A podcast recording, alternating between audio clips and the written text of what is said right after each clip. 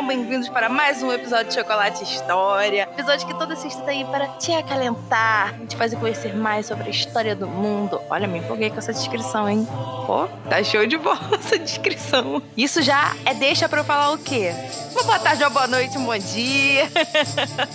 Como vocês estão? Vocês estão bem? Vocês estão gostando de Hellers? Ai, gente, é tão legal estar aqui, é tão legal estar poder falando com vocês, então eu fico animada. Gente, vocês sabem, né? Que se precisar tirar dúvidas, dar sugestões, críticas e tudo mais, vá lá no Instagram, arroba Elizabeth Margot, ou no Facebook, arroba Elizabeth Margot. Esse episódio, eu já vou deixar aqui de antemão. Esse episódio é estritamente necessário que você vá no Instagram e olhe a postagem tá? Ou no Facebook, o que você achar melhor. Eu sei que às vezes fica difícil para as pessoas. Aí qual é a minha sugestão? Escuta o episódio e depois dá uma olhada lá. Caso ainda esteja confuso, aí escuta o episódio dando uma olhada nas imagens, né, nas árvores genealógicas que eu criei para vocês lá nas redes sociais, né, no Instagram ou no Facebook. Qualquer coisa, se vocês quiserem ter uma lista completa dos episódios ou acessar de uma forma mais rápida até, vai no www.chocolatehistoria.com.br tá bom? Também tem esse link aí para chegar até os episódios, tanto de Chocolate História quanto de Hellers. Espero que vocês estejam gostando de Hellers. Com isso, vou deixar o recadinho do Anchor aqui para vocês escutarem. E já volto! O chocolate de hoje vai ser o crocante, né? O chocolate da garoto crocante. Por quê? Porque nós vamos falar de uma monarquia, de uma dinastia, de uma família real muito da crocante, muito da forte, duro de roer, mas que é muito boa e que é muito legal de escutar. Você vai ficar tipo de queixo caído. Então, por isso que eu escolhi o crocante. Acho que nada mais combina com esse episódio do que esse chocolate. Porque, de verdade, essa família é muito legal. E tem aquele sangue quente, caliente dos espanhóis, caliente. E eu acho que o chocolate crocante, ele vem para dar esse toquezinho que a família de Castelo Aragão tem. Tem muitas delongas, vamos ao episódio. Antes de começar o episódio em si, falar dessa dinastia e tudo mais, espanhola. Antes de falar dela, eu tenho que deixar bem claro que, tipo, esse episódio, ele não é um episódio que eu vou me adentrar na vida de cada pessoa que vai estar aqui. Eu vou passar por cima, assim, né? Vou dar aquela pincelada, até para vocês entenderem como que, que se dá um pouco o contexto. Mas a ideia principal é mostrar como essa dinastia espanhola, essa monarquia espanhola, conseguiu se adentrar na casa portuguesa e assim gerar a União Ibérica. Aqui eu não estou falando de termos políticos, aqui eu não estou falando de tratados ou coisas do tipo. Eu estou falando de simplesmente laços consanguíneos, né? Casamento, irmão, irmã, primo, prima. É quase que uma árvore genealógica falada. Óbvio que eu vou falar sobre as pessoas um pouquinho de cada vez, mas assim, eu vou fazer um episódio por pessoa depois, focando principalmente nas quatro filhas de Isabel e Fernando já queria deixar esse aviso aqui, para vocês entenderem que, tipo, não vai ser um episódio pesado no sentido de conteúdo, sabe? Mas vai ser um episódio que eu vou ter que puxar muitos galhos dessa árvore genealógica pra gente chegar ao monarca que fez a União Ibérica. E vou falar basicamente pelo lado espanhol, né? A gente vai ver essa União Ibérica, essa formação da União Ibérica por laços consanguíneos com a visão da monarquia espanhola. Outro ponto aqui, não é Espanha ainda, mas em alguns momentos eu vou falar Espanha, porque é muito mais complicado ficar falando Aragão Castelo, Aragão Castelo, Aragão Castelo. A gente já tá tão acostumado a falar Espanha que não é um problema tão grande, porque de fato, né, os dois territórios estavam unidos, mas tem alguns poréns. E também para dinamizar o próprio podcast, né, minha própria fala, para não ficar aquela coisa maçante de Aragão Castelo, Aragão Castelo. Ok, até aí? Acho que sim, acho que dei todos os avisos do episódio. Qualquer dúvida, gente, não deixem de me perguntar, é sério, tá? E qualquer coisa, deem uma olhada nas árvores genealógicas lá no Instagram, no Facebook, porque de fato eu fiz tudo bonitinho para vocês, com fotinho das pessoas, com nome, pra ficar bem, bem didático mesmo e bem visual. Então é isso. Vamos começar, de fato. A primeira pessoa que nós vamos falar aqui mesmo é Isabel I de Castela. Eu quis começar com ela porque a mulher é osso duro de roer, ela é crocante, é literalmente isso, ela é um chocolate crocante. E é o seguinte, a Isabel, ela vai chegar ao trono de Castela, sucedendo o irmão dela, Henrique IV. E vai ter uma guerra civil também. Vão ter N questões que vão dificultar a subida da Isabel ao trono, mas ela vai conseguir, porque a mulher pica pra caralho. A gente vai fazer um episódio dela, porque, cara, ela é uma das mulheres mais picas que eu acho que já teve na história inteira. Ela vai virar rainha de Castela, em 11 de dezembro de 1474. E a questão toda, né, o X da questão, é que a Isabel vai casar com o Fernando. Eles vão se casar em 1469. E o que acontece? O Fernando ele vai virar co-governante de Castela. Isso significa que os dois meio que governam juntos, porque a Isabel ela tinha a prerrogativa de direito, né? Ela nasceu com aquele direito. Apesar de não ter sido a primeira na linha de sucessão de Castela, ela era filha do rei de Castela. E o Fernando entrou nisso como marido. E naquela época, como não existia essa questão de ah, esposo da rainha é rei consorte, esse tipo de termo nem existia, né? Ou príncipe de não sei do que, para justificar a posição do esposo da rainha, ele vai entrar como co-governante, né? Ele vai governar ao lado dela. Aí que acontece? O Fernando vai virar rei de Aragão em 20 de janeiro de 1479. Dez anos depois dela ter virado rainha de Castela, né? Então ele vai ser Fernando II de Aragão. E aí a gente vai entrar na mesma questão aqui da co-governância. Ambos vão governar Castela e vão governar Aragão, mas ambos vão ser soberanos de direito no seu reino de origem, e o outro só vai ser co-governante do seu parceiro. Aí você vai virar para mim e falar assim, Giovana, então já que o Fernando casou com a Isabel, Isabel casou com o Fernando, né? Ambos se casaram. E ela era rainha de Castela, ele de Aragão, e os dois co-governavam, então uniu-se os dois reinos, correto? Correto. Porém, vai ser unido apenas territorialmente. Em termos de governança de Estado, limites, leis, interesses, tudo isso vai continuar separado. Ou seja, a Castela vai ter uma forma de ser governada e Aragão vai ter outra. A única questão que vai ser é que eles vão ser governados pelos mesmos reis, né? o rei e a rainha. E foi o que eu falei. A Isabel continua sendo soberana de Castela e o Fernando soberano de Aragão. E aí a Isabel vira co-governante de Aragão e o Fernando co-governante de Castela. Esse jogo, né, essa união pessoal, que é esse é o nome que a gente dá para esse tipo de situação, quando o território está junto, mas administrativamente está separado, era tipo quase inédito na Europa, sabe? Isso foi uma coisa assim quase revolucionária para aquela época, até pela posição que a Isabel tomou. Mas eu não vou me adentrar muito nisso, justamente porque não é o momento. Mas é só para vocês entenderem. Então, essa união entre Castelo e Aragão, né, e a Isabel e o Fernando e tudo mais, durou até 1504, quando a Isabel morre. Ela vai morrer em 1504 e aí essa união ela vai quebrar. A gente vai ver isso mais para frente. Um parêntese aqui já para deixar bem claro, a fusão legal, né, administrativamente, juridicamente, tudo de Aragão e Castela, em Espanha, uma coisa só, vai acontecer no reinado do Felipe V, lá em 1707. Bem mais para frente, tá? Então, a partir de Isabel e Fernando, vai ocorrer essa união, porém, administrativamente, não vai ter união nenhuma. E só vai ocorrer a união administrativa lá em 1700 e Blaus. E aí você vai falar para mim assim: ah, então depois Isabel e Fernando acabou, Castela e Aragão se separam. Não, continua-se juntos, porque os seus herdeiros vão manter né, o território. Os territórios vão ser governados pelo mesmo soberano, que são os herdeiros de Isabel e Fernando. Porém, administrativamente não. É isso que eu estou sendo tão enfática aqui. Às vezes até chata, mas assim, só para vocês entenderem real. Aí agora, dando esse background para vocês, nós vamos falar dos filhos que esses dois tiveram, né? Que a Isabel e o Fernando tiveram. E aí eu vou falar por ordem de idade mesmo, de quem nasceu primeiro para quem nasceu por último. Não vou fazer distinção aqui de, de homem vindo na frente e tudo mais. O primeiro filho que vai nascer vai ser a Isabel de Aragão e ela vai ser a princesa das Áustrias. Ela vai nascer no dia 2 de outubro de 1470 e vai morrer no dia 23 de agosto de 1498. Ela vai morrer com 27 anos, por aí. A Isabel, ela vai ser rainha consorte de Portugal. Ela vai se casar com o rei de Portugal, Manuel I. Porém, ela vai morrer uma hora depois do parto dela. Ela vai dar à luz né, ao filho herdeiro de Portugal e de Espanha, porque ele era tanto filho do rei de Portugal e filho da herdeira de todo o território, tanto de Castela quanto de Aragão. Então, o menino era herdeiro de tudo aquilo. Se ele sucedesse ao trono, ele iria governar tudo aquilo como uma coisa só. Porém, esse menino, que chamava Miguel da Paz, ele vai morrer antes de fazer dois anos. Né? E a mãe dele já vai ter morrido uma hora depois do parto que ela teve.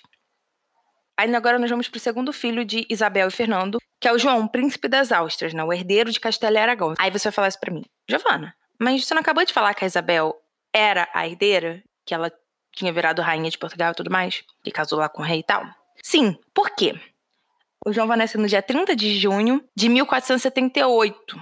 E ele vai morrer no dia 4 de outubro de 1497. Ele vai ter 19 anos quando ele vai morrer. E aí vocês perceberam que o João vai morrer em 1497 e a Isabel vai morrer em 1498, um ano de diferença. Então, quando o João morre, o título de príncipe das Áustrias vai para irmã mais velha dele, que foi o filho que sobrou, né? Não tinha outro menino, vai para a menina mais velha. Então é isso que acontece. A Isabel só vira a herdeira quando o irmão dela morre. E ela fica um ano sendo herdeira, tem o bebezinho dela, ela vai morrer, e depois o bebezinho dela também vai morrer. O João já vai ter batido as botas antes. Aí vamos para o terceiro filho de Isabel e Fernando, que na verdade é uma filha, que vai ser a Joana. A Joana ela vai nascer no dia 6 de novembro de 1479 e vai morrer no dia 12 de abril de 1555. Ela vai morrer com 75 anos. Aí você vai falar assim para mim: "Ah, essa daí viveu. Essa daí fez coisa pra cacete". É. Vamos entender assim. Por quê? Como eu já falei para vocês que tanto o João quanto a Isabel vão morrer, o filho mais velho vai suceder ao trono quando os pais vão morrer, quando a Isabel e o Fernando morrerem. E quem é esse filho mais velho? É a Joana. A Joana, ela vai ser a rainha de Castela e posteriormente de Aragão, quando o pai dela vier a falecer. O que que acontece? Quando a Isabel morre, a Isabel morre antes do Fernando. E como eu falei que administrativamente Castela e Aragão eram separados, quando a Isabel vai morrer, quem herda a coroa de Castela não é o marido, é a filha mais velha viva, né, que é a Joana. Então ela já vira rainha de Castela assim que a mãe morre, em 1504. E aí, quando o pai dela morrer, ela vai virar rainha de Aragão. E isso vai acontecer em 1516. Então aí, os dois reinos voltam a serem governados por um monarca em comum. Ela vai se casar com Philip de Flanders, ou Filipe o Belo.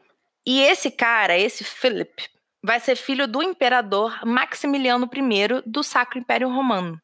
É bom falar aqui já que é a partir desse momento que os Habsburgos vão passar a fazer parte da monarquia ali da Península Ibérica, é com essa entrada do Philip. E também que aí nós vamos conhecer os imperadores do Sacro Império Romano, né? Como a gente vai ter em Carlos V, Felipe Blaus e tudo mais. Se você já escutou os episódios do Estudo, que a gente ainda tá fazendo aí, o último episódio foi da Mary, teve bastante coisa com relação à Espanha, foi por isso que eu até me empolguei um pouquinho para falar sobre isso. Você vai ter escutado muito falar de imperador, muito falar de rei espanhol. Então, assim, é bom já dar esse background para vocês, né? Da onde que surge essa ligação do reino da Espanha com o Império Sacro Romano? É desse casamento, da Joana e do Philip. Bom, como eu disse, a Joana ela vai ser rainha dos dois reinos. Ela vai ser a primeira monarca, vai ser uma mulher, vai ser a Joana. Ela vai ser a primeira monarca a governar a Espanha como um território só, não administrativamente, né? Geograficamente. E ela vai ser a mãe do imperador Carlos V. Novamente, já escutaram muito esse nome se vocês já escutaram meus episódios de O Estudo. Só, só velhos conhecidos aqui daqui a pouco.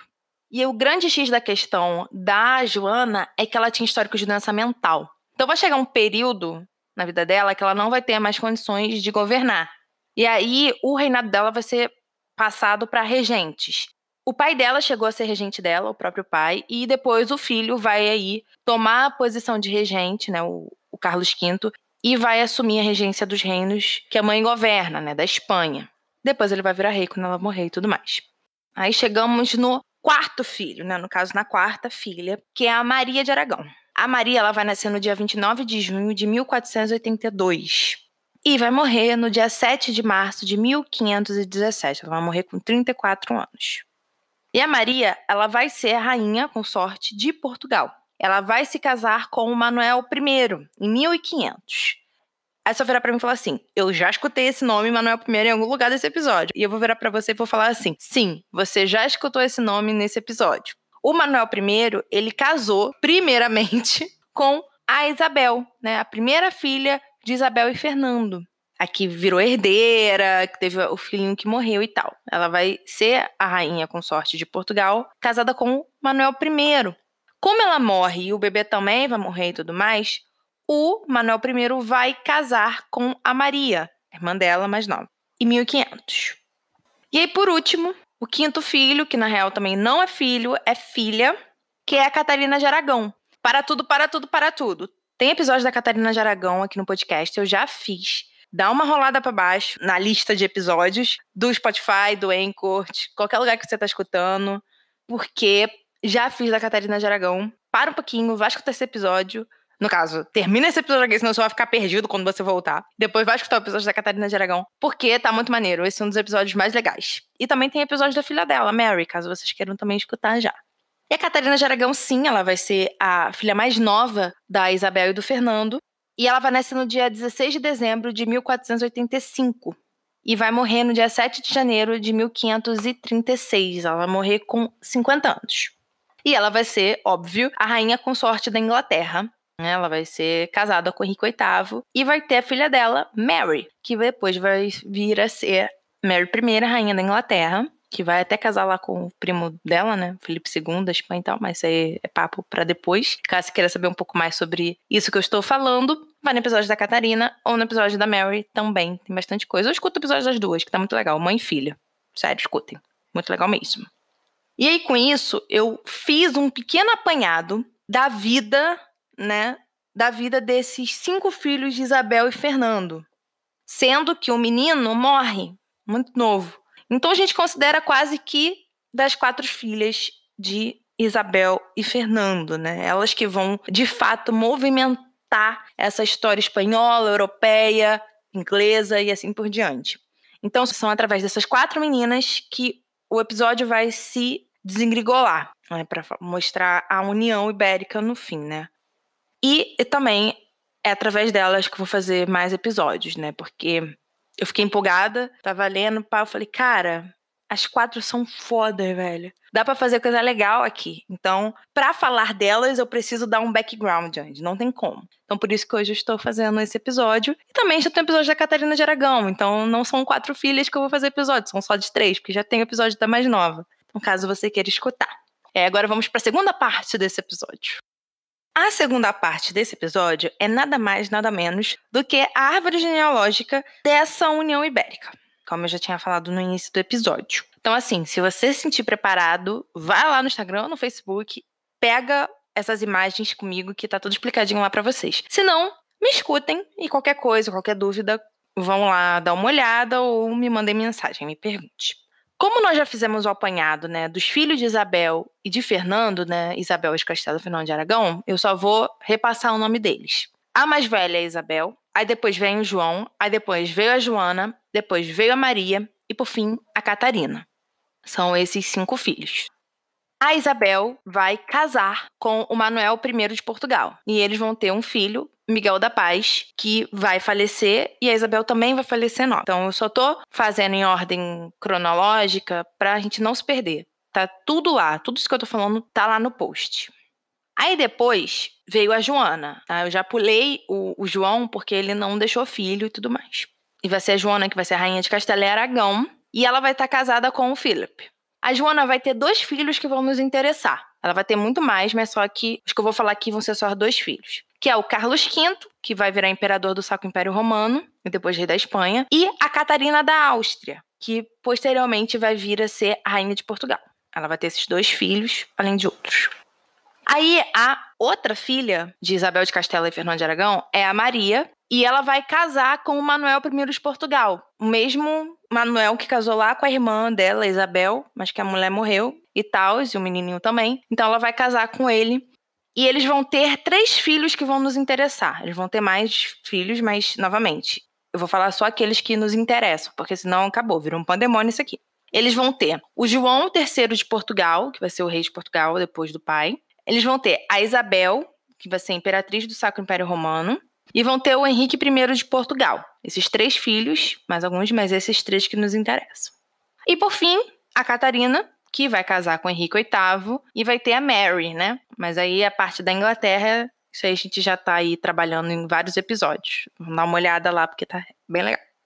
Agora vamos falar de fato da árvore genealógica da União Ibérica. Eu dividi em duas partes lá nas imagens, então vai estar tá assim, parte 1. A parte 1 eu vou mostrar a Joana e a Maria, né? Elas são irmãs. e vão ter lá os filhos. O Carlos V e a Catarina vão ser filhos da Joana e o João III de Portugal e a Isabel vão ser filhos da Maria. Então, o João III de Portugal, que é filho da Maria, vai se casar com a Catarina, que é filha da Joana. E eles vão ter um filho, que vai se chamar João Manuel, príncipe de Portugal. Para até aí. Aí vamos agora para o Carlos V, que é filho da Joana. O Carlos V vai se casar com a Isabel, que é filha da Maria. O Carlos V é imperador do Sacro Império Romano e depois vai virar rei da Espanha. E a Isabel vai virar imperatriz do Sacro Império Romano. E eles vão ter dois filhos que vão nos interessar por agora. Tem outros zilhões de filhos, mas dois filhos que vão nos interessar por agora: a Joana e o Felipe II. E aí, então vamos voltar para Portugal. Portugal tem o príncipe de Portugal, que era o príncipe herdeiro, o João Manuel. Ele era filho da Catarina e do João III. Catarina, filha da Joana, e o João III, filho da Maria. Ou seja, né, os pais eram primos maternos. E aí, o João Manuel, ele vai casar com a Joana. A Joana é filha do Carlos V, imperador do Sacro Império Romano, e da Isabel, que também são primos maternos, né? A Isabel é filha da Maria e o Carlos V é filho da Joana. Então, eu tenho duas pessoas que vão se casar, o João Manuel e a Joana, e eles são primos tanto pelo lado materno quanto pelo lado paterno. E eles ainda assim vão se casar. Dessa união vai nascer o Sebastião.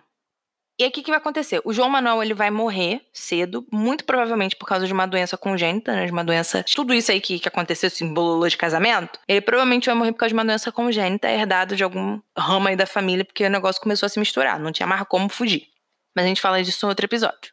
E aí, quem vai herdar o trono vai ser o Sebastião. E o Sebastião, ele de fato vira rei de Portugal, depois que o João III morre. Só que aí o Sebastião vai morrer, é muito novo. Então ele não vai ter nem casado ainda.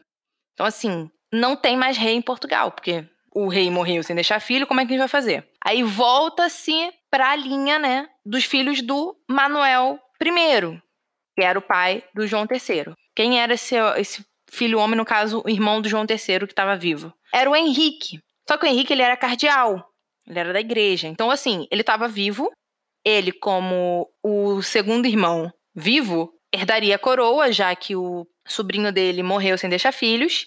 Só que ele não daria filhos também. Então, assim, o Henrique ele vai governar Portugal, ele vai ser rei de Portugal.